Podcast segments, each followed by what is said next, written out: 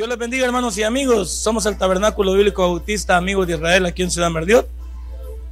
Y estamos ubicados en calle El Pedregal, número 14 y 15, frente a Punta, aquí en Jardines de la Hacienda. Y les invitamos a que se congreguen con nosotros y forma parte de nuestro equipo de trabajo.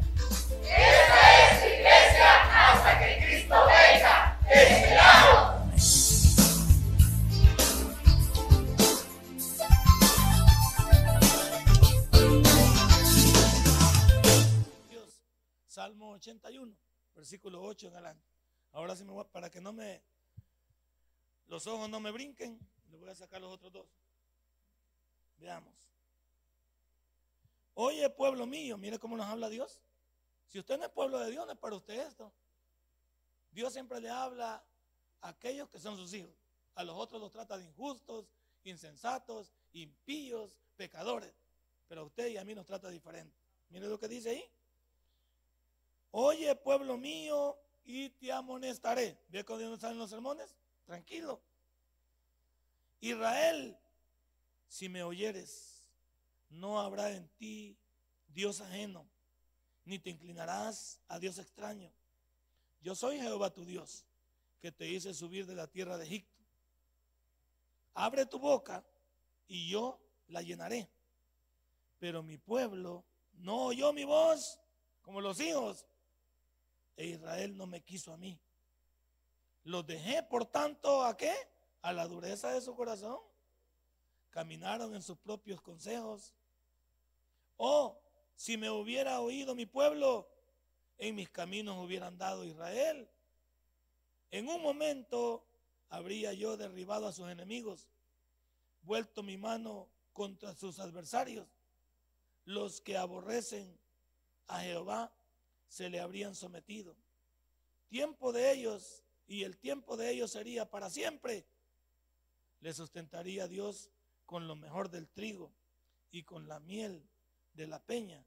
Les, qué lindo, ¿verdad? Padre y buen Dios, yo no quiero ser un rebelde, Señor. Me anoto para escuchar tu voz. Me anoto para escuchar tu amonestación. Me anoto para vivir bajo tu voluntad. Porque si yo vivo bajo tu voluntad, las cosas serán más llevaderas. Las cosas, aunque complicadas, serán superables. Las cosas, aunque parezcan inalcanzables, contigo todo lo puedo, que tú me fortaleces. Gracias, mi Dios, te doy, porque esta noche tus hijos han venido al mejor lugar, al principio de esta mini vigilia. Y queremos, Señor, en toda la noche, exhortar al pueblo de Dios a vivir bajo tu voluntad. En el nombre de Cristo Jesús hemos. Amén y amén. Hermano, una amonestación no es más que un consejo anticipado. Óigame bien, hermanos que están aquí, y pongámonos las pilas y pongámonos la batería a llevarnos lo mejor de este, de este sermón. Una amonestación es un consejo anticipado para que no te vaya mal. Uno agarra al hijo, como te dije, y ya nos agarraron a nosotros en el pasado, nuestros padres, y nos ponían, se sentaban con nosotros, nos explicaban por qué, nos castigaban, nos explicaban sus fracasos, nos explicaban que, cómo les gustaría vernos en el futuro, teniendo una familia, cumplido nuestros sueños. Ellos Nuestros padres cuando se sentaban con nosotros soñaban con nosotros en el futuro. Pero voy a ser sincero. Y tú quiero que seas sincero en esta noche. Pero mientras yo escuchaba a mi abuelita decía, esta vieja está loca. ¿Para qué me agarra sentarme aquí a estarme hablando de ella? De... Porque los hijos somos payuncos. Esta viejita, esta viejita tetel que queda. Porque una vez le falta el respeto a sus padres. ¿Qué me va a decir esta viejita? Si yo ya sé leer, y mi abuela es analfabeta, porque mi abuela no sabía la O por redonda. Y entonces cuando mi abuelita me decía, esta viejita porque ella vivió, quiere que yo no viva. Ella como ya vivió su vida, quiere que yo no me divierta. Siempre uno, cuando alguien se preocupa por aconsejarle, como que uno le toma fobia al consejo. Como que uno cree que el que lo aconseja es un metido, que qué le importa la vida de uno que se mete en la vida de ellos, que vivan como ellos quieren, pero que me dejen vivir. Y así está el mundo. Vemos hoy como la juventud, como está, pues. Este día viernes para muchos jóvenes es un día de lujuria, sexo, drogas, alcohol, discoteca y perdición. Bastaría a dar una vuelta por la zona rosa. Por ahí paso yo cuando me voy. Y veo niñas, señoritas, muchachos, que van mal, vestidos. Digo mal vestidos porque señoritas con minifalda que creen que no tienen nada que enseñar todavía, pero ellas creen que sí. Ven muchachos ahí vestidos de una manera inapropiada. Y lo digo porque un, caballero bien vestido nunca se va a ver mal. ¿Eh? Bastaría ir a la gran vía para ver cómo los padres llegan a dejar a los niños y las niñas, porque son niños o niñas, por lo menos en, edad me lo dice a mí, no sé en pensamientos ni actitudes, pero no tengo que ser irresponsable en abrirme en crítica abierta, los llegan a dejar. ¿A qué hora crees que los llegan a recoger? Una, dos de la mañana. Así estamos. A nadie le gusta el consejo. Y si en esta noche alguno de los padres que se opone al libertinaje de sus hijos son capaces, algunos de pegarles, algunos de echarles la policía, algunos de ultrajarles y algunos de escaparse. Porque yo quiero vivir mi vida. Yo quiero vivir como yo quiero. Perdóneme, hay muy pocos a los cuales les gusta el consejo. Y por ahí dice un adagio, oye consejos y llegarás. Así. Y la vejez no es sinónimo de canas, es sinónimo de experiencia. Es sinónimo, porque hay un, montón de viejos canosos, pero también están más perdidos que los bichos. Sin, sin ofender a nadie, incluyéndome a mí aquí, que ya estoy canoso también. Hay un montón de viejos canosos, viejos atarantados también. Y viejas también. Las señoras también están atarantadas, aunque se pintan el pelo, pero no me vamos a meter con ellas. ¿A quién le gusta un consejo? Si yo le, honestamente, si yo les pediría a cada uno de ustedes, incluyéndome a mí, que levantáramos las manos a quienes les gusta que nos aconsejen, ninguno levantaría la mano. Y aunque diga que sí, porque muchas veces a uno nos gusta escuchar lo que uno quiere. Pero cuando le dicen algo con lo cual usted se identifica y está pensando hacerlo, ahí no le gusta. Esta noche te quiero preguntar de manera visceral. Así, pero como dicen, con patal, pecho, premeditación y alevosía. ¿Cuántos consejos usted ha despreciado que ahora lo lamenta? No hablemos de los jóvenes, porque algunos jóvenes también no, se han equivocado todavía. Pero ¿cuántos viejos aquí? Y hablo de experiencia. Nos hemos equivocado. Yo levanto la mano primero. Si hubiera obedecido yo a mi, a mi abuela en todo lo que ella me dijo, fuera mejor, mucho mejor de lo que soy. Muchísimo mejor que lo que soy sería si le hubiera puesto atención a mi abuela. Pero siempre menosprecié a la señora. Siempre pensé que no era capaz de decirme qué hacer. Siempre, siempre pensé que a medida que iba entrando en bachillerato, iba a la universidad y que me iba graduando, pensé que ella no tenía nada que decirme. Y oígame una cosa, Usted puede llegar a la edad que le dé la gana, pero si tiene a su padre vivo, él todavía le lleva ventaja a usted. Yo veo a mi mamá cuando viene, hay mamá, hay veces se porta como, no digo sino como una niña, pero se porta como una madre. Hay veces me dice ella, ella pesará, creo yo, unas, unas 140, 50 libras pesará mi mamá, digo yo. Y yo peso 180, 170. Y ella me dice, venga mi niño, sientes aquí. La voy a destrabar a la señora cuando me sienta en la par de ella. Ella piensa que yo soy el muchacho de hace tantos años, pero ya tengo 55 años y peso 180 libras y ya me equivoqué un montón de veces. Mi mamá piensa que sigo siendo el muchachito pequeño, porque para los padres uno nunca crece. Nunca deja de, nunca deja de necesitar el consejo del muchacho. No es cierto que que estén casados siempre uno les... Yo cuando veo a mi hija que que seguido maltrata a mi yerno, que le pega, le digo yo, hija, eso no se hace. A veces yo la agarro aparte, le digo, mire, hija, usted debe tratar a su esposo con respeto. No me lo digo enfrente de él para no avergonzarlo, ¿no es cierto? Pero digo, aparte, venga. Y ella me puede decir, papá, yo ya me fui de la casa. A mí me tiene sin cuidado que vos te de la casa. El hecho de que tú hayas ido de la casa y tengas una nueva familia, no dejas de ser mi hija. Y yo siempre estaré ahí para aconsejarte, para que te vaya bien. Y ya se me queda viendo, como diciendo, usted no tiene nada que decirme, se les nota la mirada. Usted no tiene nada que decirme. ¿Cómo no? Porque aunque haya hecho una nueva familia y me haya dado un nieto, yo le sigo llegando, llevando ventaja en la vida. Pero ella, a veces se resiste. Se les ve a los bichos como, como lo miran a uno. Los ojitos se los comienzan a poner vidriosos. Y cuando ya la la boquita como se les maneja así, bien raro, eh, significa que están nerviosos. O agachan la cabeza y agarran los puños. Y, todos los comportamientos que en el pasado nosotros tuvimos. Rebeldía. ¿O no era rebeldía de, de todos? Y estamos viejos algunos y somos rebeldes. Somos rebeldes. ¿Cuántos consejos en la vida despreciaste, los que ya estamos viejos aquí, que ahora lo lamentamos? No es cierto que si hubiéramos recibido el consejo y lo hubiéramos aplicado, estuviéramos sufriendo menos.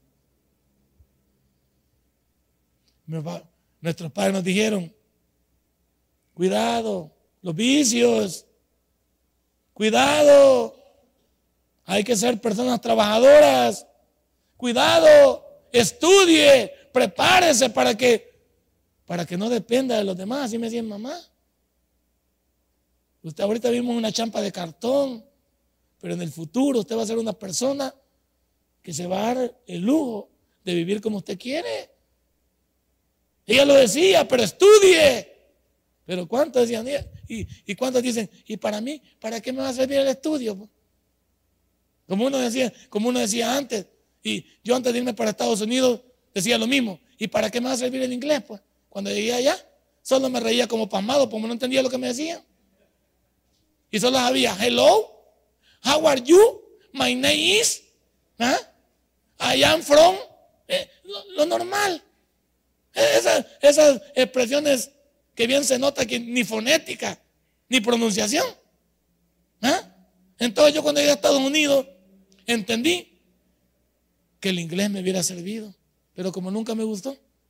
Y los maestros me decían, y mi mamá me decía, y mis amigos me decían, inglés. Decir, ¿inglés para qué me va a servir? Como vivía aquí en el español. Pero un día decidí irme para Estados Unidos. Y cuando llegué, ¿sabe que los que me contrataron me dijeron que me contrataban, pero tenía que ir a la escuela a aprender? Y cuando llegué a la escuela, ellos me preguntaron, ¿Qué año ha hecho usted en su país? Ah, en mi país yo he hecho 25 materias en la Universidad Nacional. Ok. Pero como aquí no estamos hablando de, secularidad, le voy a hacer unas preguntas en inglés y voy a ver en qué nivel lo pongo. ¿Y en qué nivel cree que me pusieron? En el primero. ¿Verdad?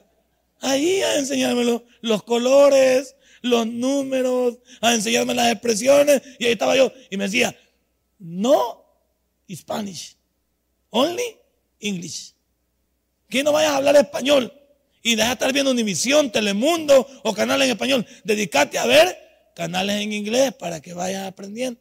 Pero como uno no quiere, va. Ah, ni entiendo. Allá mismo, solo Univisión, Telemundo. Y el chinito me dijo, si de aquí a tres meses no podés por lo menos lo básico, te voy a tener que despedir. Porque tu trabajo es de andar dejando encomiendas. Mi trabajo era de ir a casas, de ir a lugares. Y en las casas tenía que tener una breve charla con la persona, cobrarle. Si tenía alguna duda, contestarla. ¿Y de dónde? Cuando uno sabe que le queda viendo. ¿Y qué me dice este viejo? Pero ¿por qué tan tarde supe que el inglés me podía servir cuando lo podía verse? ¿Cuántos consejos personas que te amaban trataron de llegar a, tu corazón y a tu vida, pero no lo lograron porque no quisimos. Dios dice lo mismo aquí. Mire cómo me trata Dios ahí. Dice, oye pueblo mío y te amonestaré. 81.8 para los que acaban de venir de los salmos. 81.8 los salmos. El que no trajo Biblia, por fe créalo. Y compre una Biblia, no sea así de, de venir sin Biblia a la iglesia. Porque si vienen sin Biblia, usted es de la secreta. Así que compre una Biblia. Deje con cosas. Y los músicos no traen Biblia también. Pero vamos a revisarlo a la hora de, a la hora de que se suban. Vamos a volver a revisar. Vamos a ver. ¿Cómo dice ahí? Oye, pueblo mío, y tía. ¿Y qué dice usted? ¿Y qué? Imagínese si nosotros obedeciéramos lo que Dios nos dice. No nos irían tan mal, hombre. Pero como no nos gusta la amonestación, Dios ahí más adelante debe enojar. Dice, y como no quisieron mi amonestación, ¿qué dice? Los dejé a su vagar. Y lo mismo hacemos nosotros con nuestros hijos. Hay veces que nuestros hijos no quieren y decimos, con el dolor de mi alma, que se vayan. Que prueben sus ideas y su mundo y ya vendrán. Y algunos no regresan por pena. Algunos no regresan por pena. Pero hay, momentos que hay que soltar a los hijos. ¿Por qué hay que soltarlos? Porque ya no se puede hacer nada con ellos. Hay algunos que ya perdimos, ya no se les puede pegar. Solo se les puede aconsejar. Y el día que digan me voy de la casa, yo no le echo llave a la casa, la abro de par en par. Váyase. A mí no me convence nadie. Eh, hijo, no te vayas, y no es que. Y por, no, le abro la puerta de par en par y le digo, tome su camino. Vaya a ver si lo que lo que yo no le digo es mejor que lo que usted tiene aquí. Aquí tiene su cuartito usted solo, se levanta a la hora que quiere, abre la red y, come lo que quiere. Vaya a probar, vaya a probar. Así es que por mí le hago el paso de torero. ¡Ole! Pase, vaya, vaya y pruebe. Así nos quiere decir Dios en esta noche. Él nos habla como pueblo de Él, pero muchos no somos pueblo de Él. Por eso no recibimos el consejo de Él. Porque cuando yo me creo que Él es mi Dios, yo estoy dispuesto a escucharlo todo el día. A mí me encanta escuchar sermones. A mí hay un predicador que me habla todos los días, que yo le he escogido como, como parte de, de mi ministerio para que me hable. Es un tremendo hombre de Dios. Me habla todos los días y todos los días tomo notas. Ahí ando un cuaderno yo son anotaciones de cosas que yo no, no las entendía de la Biblia. De cosas que yo había pasado por ahí, pero él las pone de una manera y las aplica y todo. ¿Qué tal si yo dijera, ¿y ese qué me va a enseñar a mí? Yo soy pastor, pero necesito escuchar también, necesito ser enseñado. Hoy me voy a sentar a escuchar a, varios predicadores aquí en, esta media vigilia. No voy a decir, yo soy el pastor de Merliot. ¿Y qué me va a decir Vicente? Vaya. ¿Y qué me va a decir Johnny? ¿Y qué me va a decir mi cuñado Sigüenza? No, yo no puedo ser tan menospreciativo. No puedo creerme la última Coca-Cola del desierto. El que se pare aquí tendrá algo que me sirve a mí. Algo de lo que diga tendrá que me sirve a mí. ¡Ey! Nuestros padres cuando nos aconsejaron, no todo posiblemente era para tomarlo, pero la mayoría de cosas eran buenas para nosotros. Dios nos habla con el conocimiento de causa de que somos pueblo de Él. Oye, pueblo mío, y te amonestaré. Nadie aconseja o amonesta a un hijo si no es de él, ¿sí o no? Porque se expone a que le diga viejo metido, y tiene razón. Si yo voy y aconsejo a Laura, pues ella tiene toda la autoridad. Si no le parece lo que le digo, decir, bueno, y este viejo es pastor, pero mi tata no es. Correcto bien dicho. Y yo si, lo, si le diría un consejo sería porque en el fondo no es mi hija, pero le tengo cariño para que se equivoque menos. Pero en verdad, a quien yo tendría que dar el consejo es a Moisés. Por eso Moisés a veces me sale con, con, con cosas en el colegio, por ejemplo. Es que papá, es que fulano, fulano me tiene sin cuidado, porque fulano no es mi hijo, mi hijo sos vos. Y a vos te voy a dar una madre hasta donde pueda. Los demás, no me, estén, no me estén mencionando a nadie, los hijos del pastor tal, los hijos de fulano, mengano. Vos sos mi hijo y con vos tengo yo mi trato. Los demás, si quieren, les podría aconsejar. Pero mi trato es con mi hijo. Y es mi hijo, me dio escuchar. Por eso Él, cuando nos habla, nos dice, oye, pueblo mío. Él considera que somos hijos de Él, que somos parte integral de Él. Y mire la segunda parte del versículo. Oye, pueblo mío, te amonestaré. Y ahí, y ahí estaba, Israel, si me oyeres. La palabra Israel ahí concuerda si usted pone su nombre ahí. Nos han enseñado eso. Si usted pone su nombre, enlaza perfectamente. Porque Israel es el pueblo de Dios. Entonces usted como pueblo pone su nombre ahí y pega. ¿Qué tal si usted y yo escucháramos la voz de Dios? Ahí dice, oye pueblo mío, te amonestaré. Y luego dice, Israel, si me oyeres. ¿Qué es lo que está diciendo Dios como un padre? Y yo lo mismo digo con mis hijos, si tan solo me escucharan, si tan solo escucharan la voz de este viejo que ya se equivocó por ellos y que no, no necesitan ellos equivocarse para que ellos puedan decir, mi papá tenía razón. ¿Para qué llegar a este punto?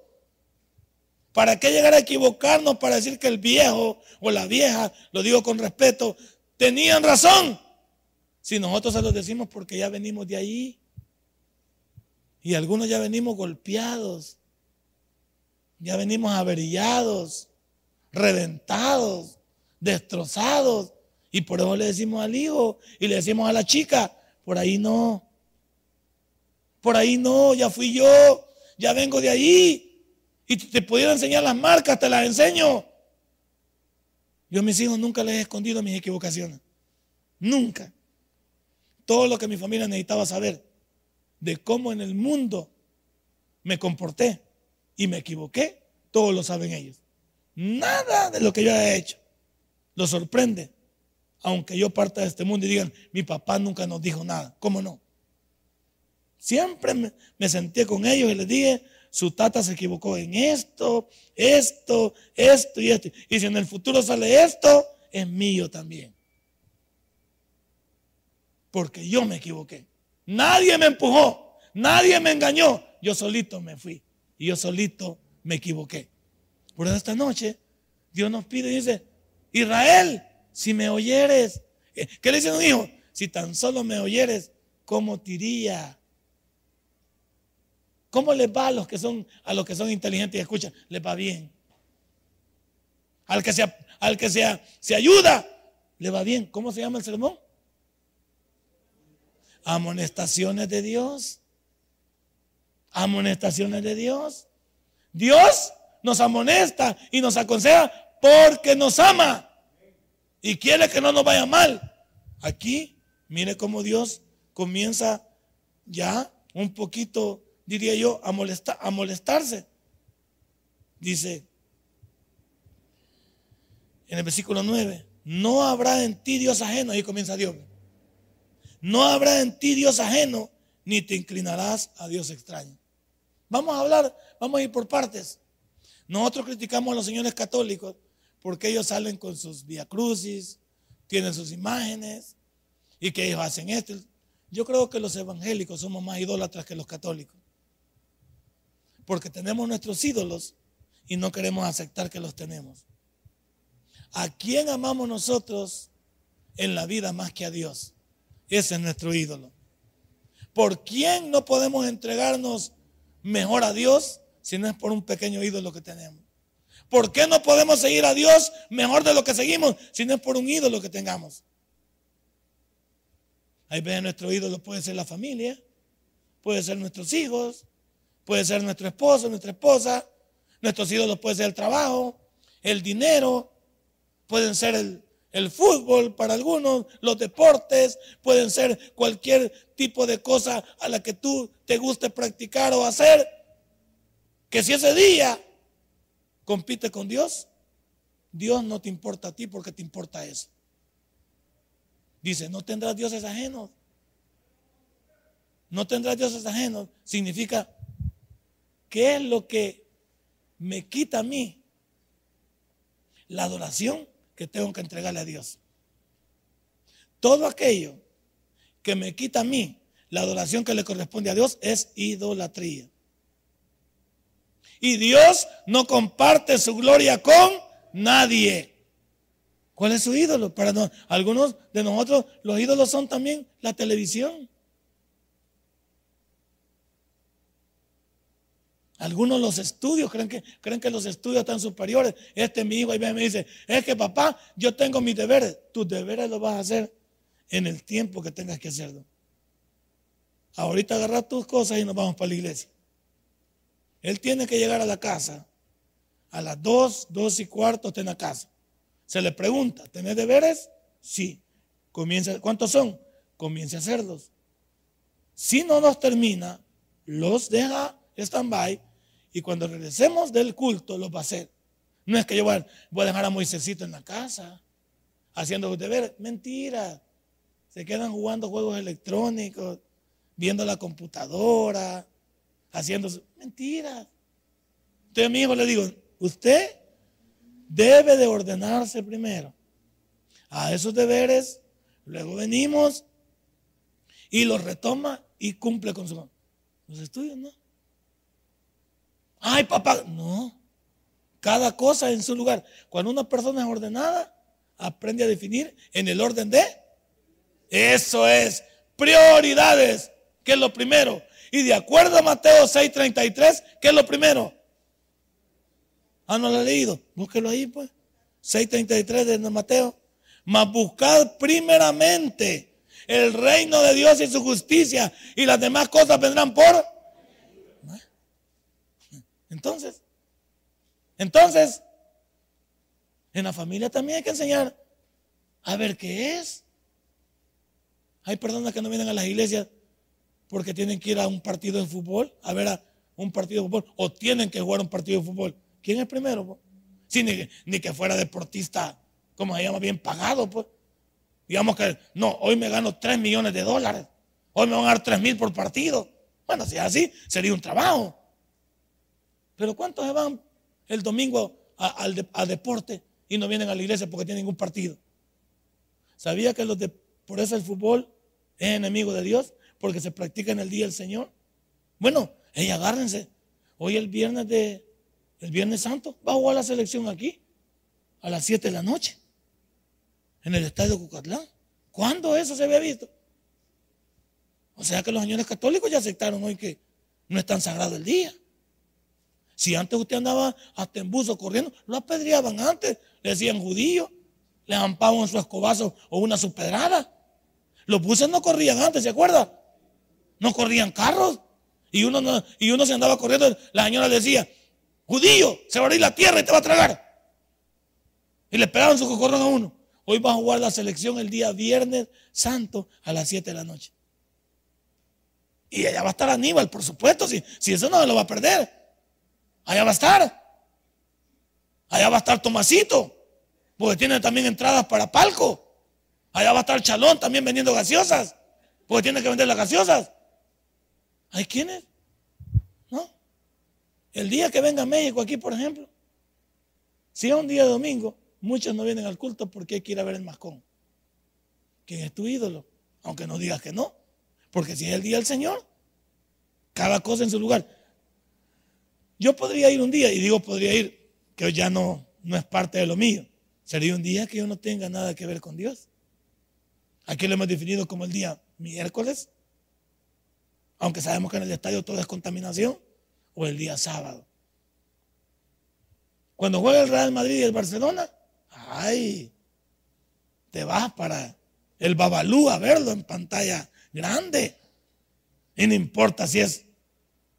Dicen que el mundial el Mundial de Rusia, la final va a ser a las 9 de la mañana.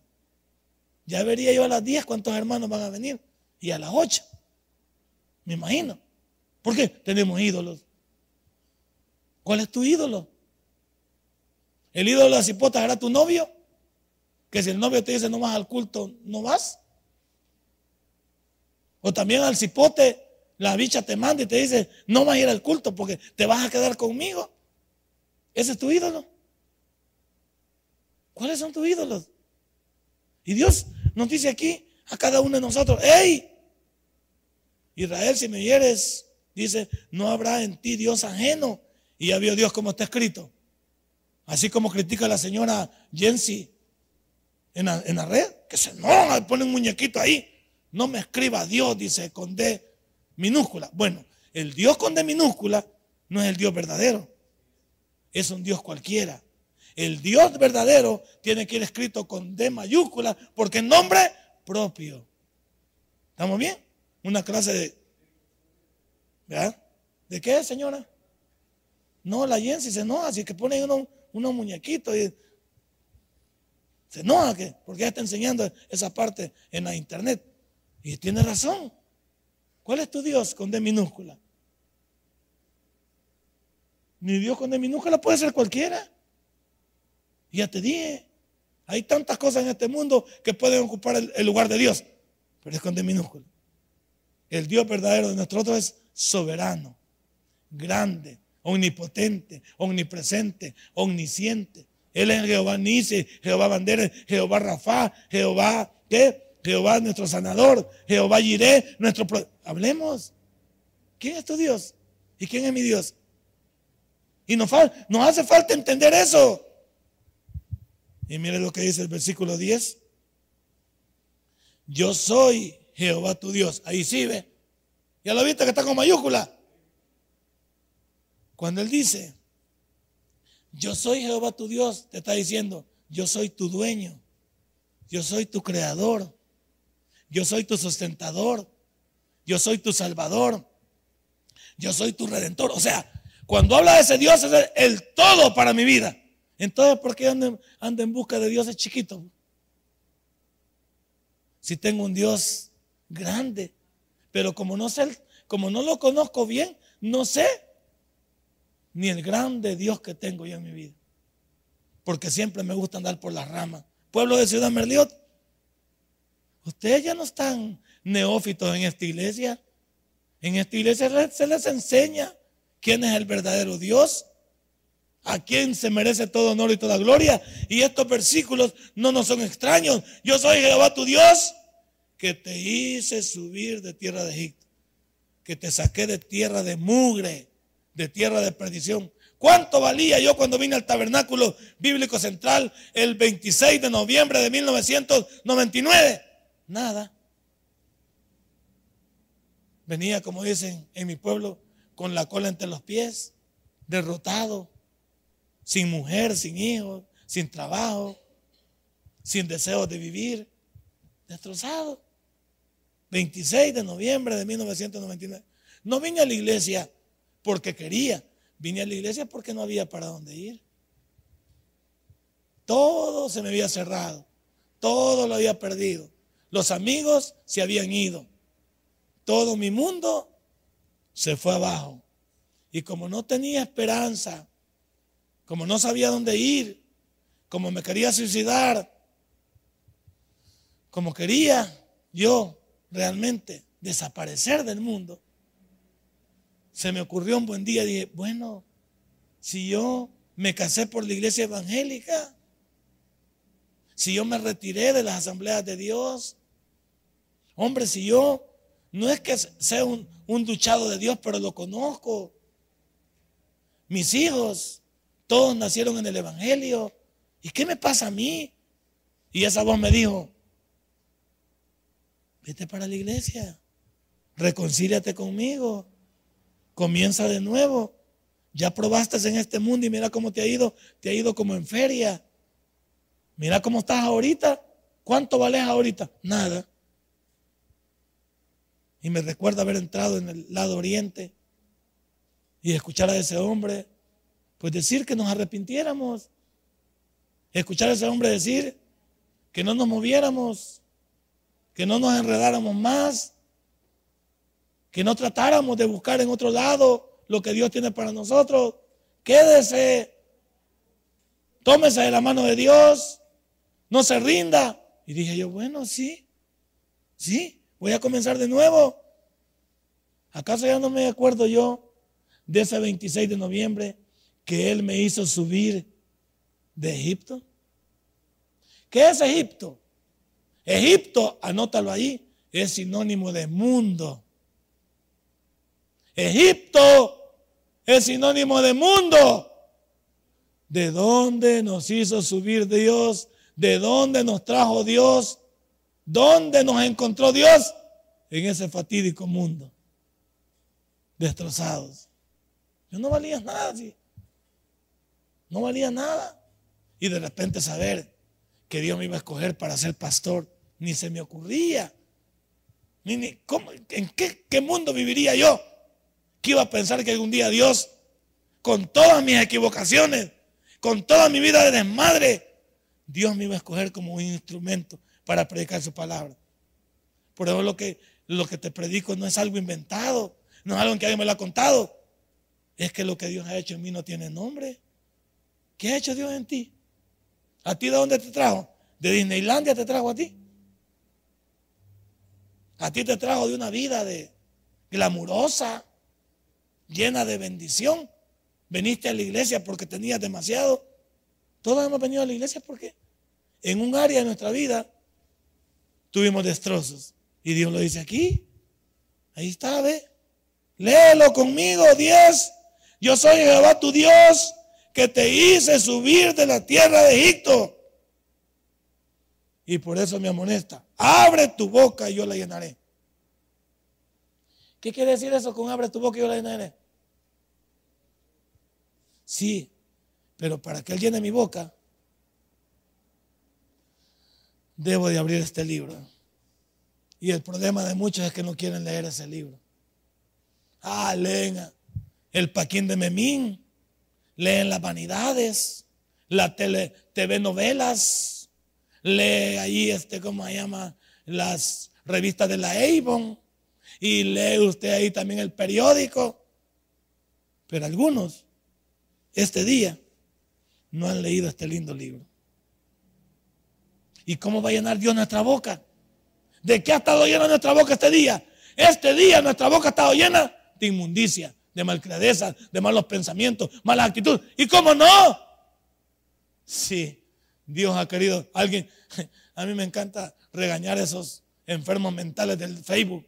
Ay, yo quiero que este día Dios me hable. Y yo le pongo, abrí tu Biblia pasmado para que Dios te hable. ¿Por qué no abres tu Biblia? Ay, si saliera a la calle y alguien me saliera al camino con palabra de Dios, abrí tu Biblia, pasmadito. Abrí tu Biblia. Mi cuñado hoy me quería hacer preguntas sobre preguntas locas que le pueden hacer en el colegio de teología uno. ¿Cuáles son las preguntas más locas? Las preguntas más locas, y me voy a descubrir aquí entre ustedes, que algunas veces me hicieron en el colegio de teología, en los 10 años que he dado clase allá, a los futuros pastores, una de las preguntas más locas que me han hecho es, y la misma siempre por lo mucho es, ¿se pierde la salvación? ¿Pero por qué preguntan eso? Porque no leen la Biblia. Si leyeran Romanos, supieran que la salvación no se pierde. Romanos es la carta que es la columna vertebral del Nuevo Testamento. El libro de Romanos tiene todas las doctrinas que un creyente debería saber. Romanos es la carta más linda del Nuevo Testamento. Y si después de ello yo quiero fundamentar mi salvación, tendría que leer Hebreos. Porque Hebreos describe a Jesucristo como superior a todo. Pero como no leen, según alguien me va a sorprender a mí, no. Y, no me va a sorprender porque yo sea un gran erudito, no. Es que yo leo. Y leo mi Biblia. Ya voy a comenzar a la escuela de laicos. ¿Y qué voy a venir aquí a enseñar? Lo, lo que se me invento. Que en la noche comí pupusas con mucho curtido y agarré lo que era para hablar. No invente. Uno como maestro supone que viene alguien y lo instruye. Es porque usted sabe. ¿Y usted por qué sabe tanto? Porque usted lee el más, no lee la Biblia. Si leyera la Biblia, usted estaría diferente. Y Dios dice aquí, hey, hey, hey, número 10 del capítulo 81. Yo soy Jehová tu Dios que te hice subir de la tierra de Egipto. Te rescaté. Abre tu boca y la llenaré. Algunos somos buenos para chambrosos. ¿Cuántos son chambrosos aquí? Solo yo, gracias a Dios. Bueno, entonces estoy bien, no hay problema. Todos los demás hermanos también. Hay algunos que andamos hablando barrabasada y media. ¿Por qué no hablar de algo de la Biblia? Nos gusta andar hablando del prójimo, levantando falta de testimonio. Hoy, hoy todo el Facebook estaba lleno de un solo dato. ¿Cuál es? De cuáles eran los cuartos de final de la Champions. Pero un versículo bíblico no lo pone. A mí qué me importa que se enfrente fulano con megano. Lo voy a disfrutar en su momento, pero no es eso. Ah, pero todos subieron.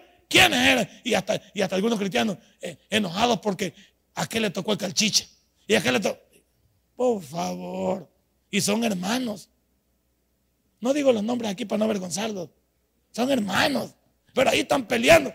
Pero digo yo, y los versículos, yo no porque no me, me gusta lucirme en Facebook, a estar regañando porque van a decir que pastor metido. Y está bien. Estaba lleno hoy. Estaban pendientes de cuáles eran los cuartos. Pero leíste tu proverbio.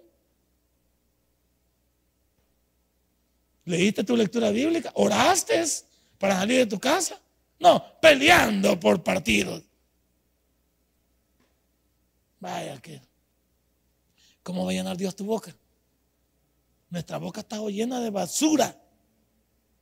Y desde este púlpito nunca vas a oír otra cosa. Pero le decía a mi cuñado y te lo traslado a ti. Y no me avergüenza decirlo. Esta iglesia, yo digo que jamás se va a llenar de la manera que tengan que llenarse. Y estoy convencido de eso. ¿Por qué? Una sola cosa. No les gusta la manera en que se les explica el Evangelio. Porque como no somos light, como no somos suaves, como no somos peace and love, como no somos aquí consentidores del pecado, muy pocos vienen, nos visitan y se van. ¿Por qué? Porque no estamos a la altura de su evangelio, de su evangelio light. No se les gusta que se les enseñe. No se les gusta que la moneda. Es que ese pastor es bien pésimo. Es que ese pastor no invente. Lo suyo es, ¿qué es? Laiva. ¿Qué es light, pues? ¿Qué es light? Al suave, ¿va? Pastor, no me hable del infierno porque me asusto y se me sube la presión. Pastor, no me hable, por favor, que Dios viene pronto a levantar su iglesia y que mañana es. Yo quiero seguir disfrutando de la vida. No me asuste con el anticristo, que yo pensé que era mi suegra, pero ahorita sé de que no es. ¿Qué, qué, qué quieres? ¿Cómo va a llenar tu boca, Dios? Si tú no quieres. Este día, nuestra boca debe estar llena de proverbios, de lectura bíblica, de consejos alguien necesitaba un consejo, ahí estoy yo. Pero ¿qué, qué hicimos hoy con la gente que nos, que nos habló y quiso que le ayudáramos? Nada. Si no estamos en nada, no, con que no nos podemos ayudar a nosotros mismos. ¿Cómo se llama el sermón? Amonestaciones de Dios. Y se los enseñé al principio. Es como cuando un padre amonesta a su hijo. ¿Por qué se le amonesta al hijo? para que le vaya bien y para que se aleje del mal. Eso está haciendo Dios con nosotros ahora. Mira el versículo número 11. Pero aquí Dios se enoja, ¿verdad? Como yo como tata me enojo también cuando mis hijos no quieren. Pero mi pueblo no oyó mi voz. Va. Como los hijos, va. Hay momentos que los hijos no quieren nada con uno y entonces hay que dejarlos pasar. Yo así les digo a los míos. Todavía la que me queda de 26 años que está viendo conmigo, ahí todavía. Le digo, ¿usted qué onda? ¿Usted me va a decir a mí cómo vivir? Mientras usted vive en mi casa, yo tengo el dominio de esta casa. Usted quiere hacer su casa y su vida, haga su vida. Y el otro enano, pues es que él tiene apenas, ya va a cumplir creo que 18 va. 17 va a cumplir vos. 18 va a cumplir ya, imagínate. Ese renacuajo todavía lo tenemos ahí. Pero como él ya va a sacar el DUI, va a creer que con el DUI mi Ya tengo DUI. ¿Y? Tiene DUI, pero ¿qué? El otro día llegué yo allá a Luz de Israel y lo veo a él con una cipota grandota, chelita. Yo, yo no pensé que el pelo era, el pelo era pintado. Pero no, no, mi mujer me dice, después hablando con él, dije que la cipota le preguntó, ¿y ese es tu papá? Sí, no te creo. Quizás porque me vea ahumadito. No me cree que soy el papá de él, ¿va? O quizás me metieron gol, también puede ser, porque puede ser que el lechero me haya metido en la casa, pero, pero lo importante es que el niño me dice papá. Eso es lo importante. Yo no tengo problema. Ahí me queda todavía uno. Y yo le digo a él, ¿usted quiere obedecerme? Bienvenido. ¿No me quiere obedecer? También va para afuera. Mi pueblo no escucha mi voz y dice, ve. Pero mi pueblo no escucha mi voz. E Israel no me quiso a mí. Ponga su nombre. Y el hermano fulano no me quiso a mí. Porque a veces no queremos a Dios, queremos otra cosa. Venimos a la iglesia, pero queremos otra cosa. Venimos a la iglesia, pero tenemos los ojos y la mente puesta en otra cosa. ¿Será que Dios nos está pegando a nosotros en el mero chacalele? ¿En el mero corazón? ¿Será que Dios nos está molestando? Este sermón no es para su vecino, es para usted. Dígale que está a la par. Nos hablan, dígale. Dígale, nos hablan. Ah, hermana, dígale aquí al niño que, nos hablan, dígale. ¿Qué te da pena, Sinero, decir que nos hablan? Nos hablan a todos. Aquí nos hablan. Pero como algunos que está diciendo la hermana Silvia, este es para la hermana Helen. Menos mal que vino. Vino cabal al culto, al culto donde, plash, plash, esta vieja así. Ya la tenía medida yo, que le faltaba que le llamaran la atención. ¿Cuántos están regalando el sermón? Y piensan que a usted no le sirve. Este sermón no le sirve a todos ustedes primero, me sirve a mí primero. No porque soy el pastor, no me sirve. A mí me sirve. Y mire que yo ya me lo digerí dos veces a la hora de prepararlo y ahorita que lo estoy predicando. Yo sí quiero escuchar la voz de Dios. ¿Y usted? Algunos no se oyen, se quedan mirando todavía como, oídos. ¿Y de qué está hablando ese viejo? No se queda dormido. Acá la campanita quizás. Algunos hermanos yo los veo caer dormidos. Sí, hombre, no se duerman, hombre. Apenas estamos comenzando la vigilia. Ey, oiga la voz de Dios.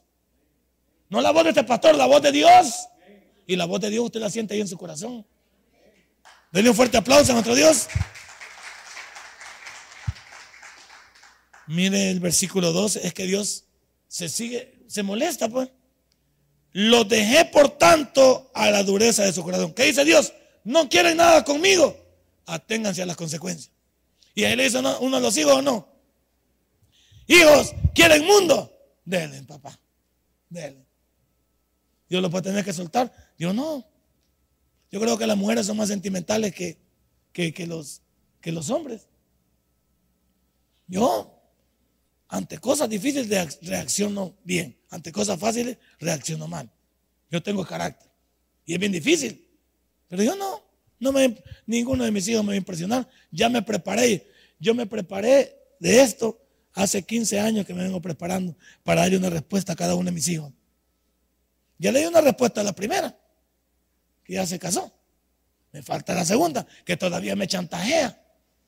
Según ella me chantajea, pero a mí nadie me chantajea. Yo le digo, pruebe y se va a dar cuenta de lo que le estoy diciendo. Porque los bichos son malos, ¿sabes? Vamos a ver si mi tata tiene valor. Probame y vamos a ver. Otro día ella se quedó a dormir afuera, el par del carrito. Y le digo a la mujer, por misericordia, anda a abrir el carro y que duerma adentro del carro. Pero a la casa no a entrar. Porque le dije que el mesón se cierra a las 10. Y ella me dijo cuando entró, pero yo tengo en aquel entonces 24 años. Y a mí qué me importa que tengas 24 años si aquí vivís. Y aquí te dije que el mesón lo cierra a las 10. Y la mujer llorando, ay, que... No, chillo, usted también, que la voy a dejar durmiendo en el carro también, con su hija. Va a chillar las dos allá. Pero aquí no me va a hacer cuento. ¿Por qué? Porque tengo aquel loco todavía que está, ¿ve? Si, si, si aquella se me sube al lomo, ¿a dónde se me va a subir el otro? Aquí, ¿ve? Al tumor. Me va a dar otro tumor aquí, ¿ve? No, no.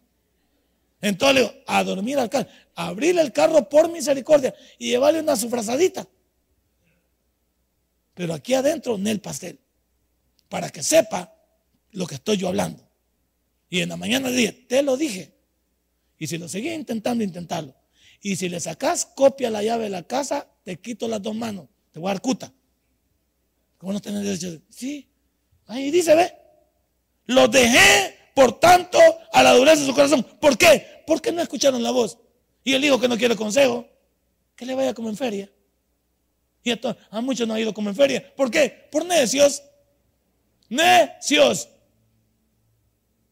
¿Cuántos necios hay aquí igual que yo? No levante la mano para que no seamos varios. Pero aquí tienen cara de varios necios. La gran N que tienen aquí, se les dibuja. Claro. Y luego, ¿qué dice más Dios aquí? Y dice, caminaron en sus propios consejos. Ah, porque la gente piensa que tiene su propia vida y sus propios consejos. Nunca serán iguales los consejos de un viejo a los consejos que un joven cree tener. Ya te dije que el viejo tiene buenos consejos no porque sea buena pieza, porque ya viene de rebotar. ¿Eh? ¿Eh? Tú escribías algo en tu Facebook ahí, decías que tu hijo mayor le estaba aconsejando a tu hijo menor. ¡Qué bueno! ¿Por qué? Hay una línea. Los consejos nunca están para menospreciarse, pero el que no quiere, que le vaya bien. Y tenemos que soltar. Tenemos que soltar. Porque si dejamos que el hijo haga lo que le da la gana, no estamos haciendo nuestro trabajo y lloraremos con él también. Prefiero llorar un día y no llorar toda la vida. Nadie dice amén, ¿se da cuenta? Yo creo que están durmiendo. Voy a agarrar la campanita aquí. Algunas vez me quedan viendo bien serios, como, ¿para qué vine este culto? ¿O por qué vine tan temprano? ¿Cómo se llama el sermón? Ah, Vamos al último porque ya no tenemos tiempo. Y mire lo que dice.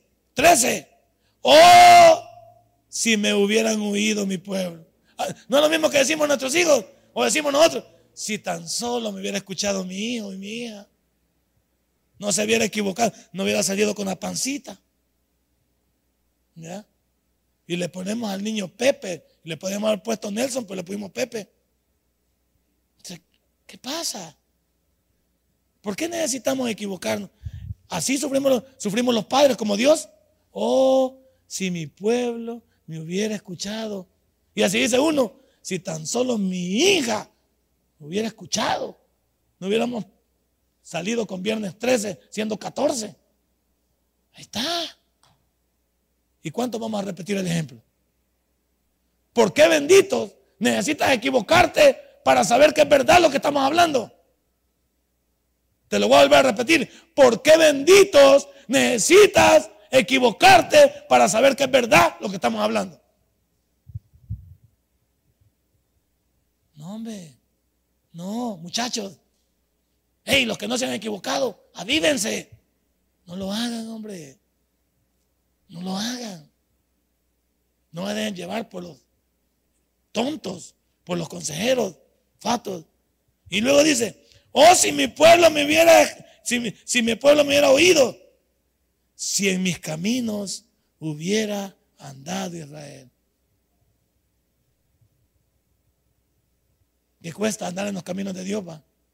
¿Sí o no cuesta? Sí cuesta cuando usted no quiere. En un momento, dice Dios, habría derribado yo el 14 a sus enemigos y vuelto mi mano contra sus adversarios. ¿Qué dice Dios? No hubieran tenido mucho de qué preocuparse. No tuviéramos tenido que llorar tanto. Porque a veces nuestra oración no es preventiva. ¿Cómo es? Señor, ayúdame con mi hija, porque mira, cómo me salió con mi hijo, sacarlo de la cárcel, de las drogas, sacarlo del alcohol, sacar a mi hijo de, tal cosa, de la mala compañía. Esa es la mentativa. Preventiva es el consejo e inyectarle lo de Dios. ¿Comprendieron el sermón, hermano? ¿Lo entendieron? Gloria a Dios, porque si no lo entendieron, ustedes pasaron por la nocturna, o sea, de noche. ¿Sí? Si pasaron por la nocturna y de noche, ustedes de plano que están para el tigre, papá. Y cuando digo que están para el tigre, ¿qué es eso? Para que el tigre se los arte, pues.